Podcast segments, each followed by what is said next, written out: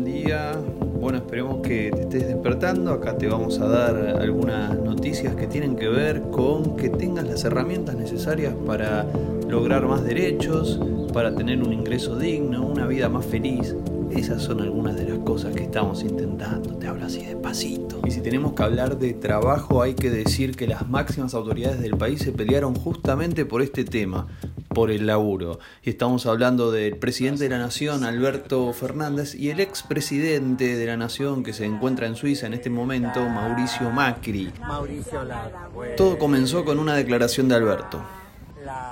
En términos laborales, producto de la ATP, producto de todas las medidas de la, de, la prohibición de despidos, de la doble indemnización, a la Argentina le fue mejor con el coronavirus que con el gobierno de Macri.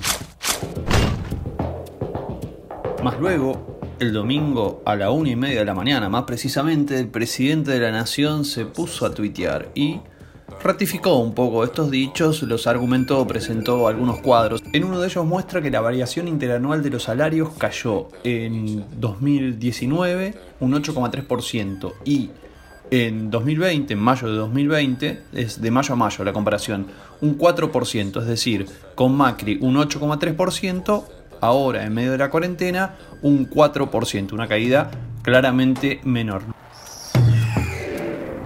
El siguiente cuadro que tuiteó lo que hace es comparar el nivel de empleo y va a mostrar que durante el año 2019 con el gobierno de Macri se perdieron 152.000 puestos de trabajo y ahora con la pandemia 149.000, ¿no? Teniendo en cuenta las políticas del ATP y todas las iniciativas que se tomaron para tratar de amortiguar el golpe económico y sanitario desde ya que significa la pandemia. Frente a esto la oposición se puso como loca y todos agarraron el teléfono, le entraron al tweet y le sacudieron duro y parejo al presidente. Al día siguiente el diario que en algún sentido lo representa, el diario La Nación, lo sacó en su tapa y también dijo, ¿cómo Alberto va a comparar a Mauricio Macri con el coronavirus? ¿Cómo va a decir que fue peor que, que el coronavirus? Finalmente el expresidente de la Nación, Mauricio Macri, desde su tranquilo descanso en Suiza, escribió una carta y dijo, entre otras cosas, que no hay nada más importante para un dirigente político que el valor de su palabra.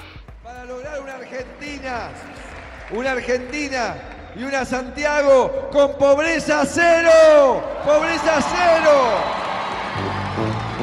Por si hace falta aclararlo, esto fue una declaración de Mauricio Macri en el marco de un acto electoral antes de ser presidente, una promesa. Seguimos en Abran Paso. Paso, paso. No sé. Seguimos.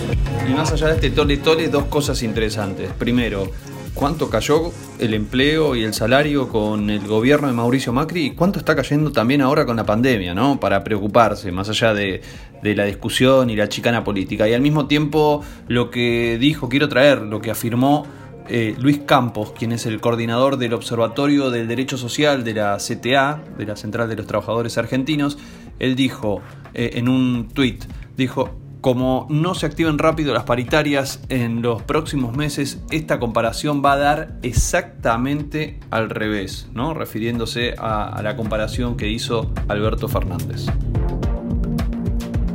Y en ese sentido hay algunas gremiales importantes.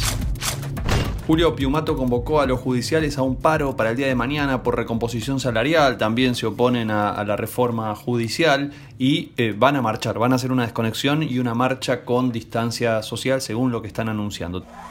Pereira, que es el secretario del Sindicato de los Trabajadores Petroleros, convocó a un paro para el próximo jueves si las cámaras, que son las que tienen que dar una respuesta, no aplican una cláusula que consiste justamente en una revisión salarial.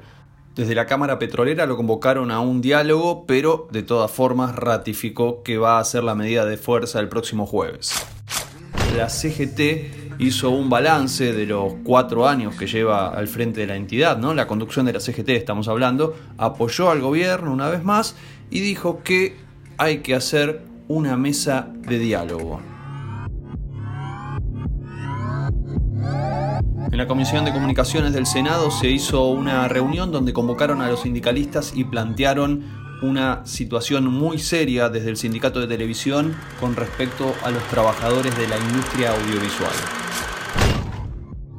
Por último, Sonia Aleso, representante de CETERA, el Sindicato Nacional de los Trabajadores de la Educación, dijo que no es el momento apropiado para que los eh, docentes y los niños vuelvan a los colegios. Hay que esperar a que baje la cantidad de casos.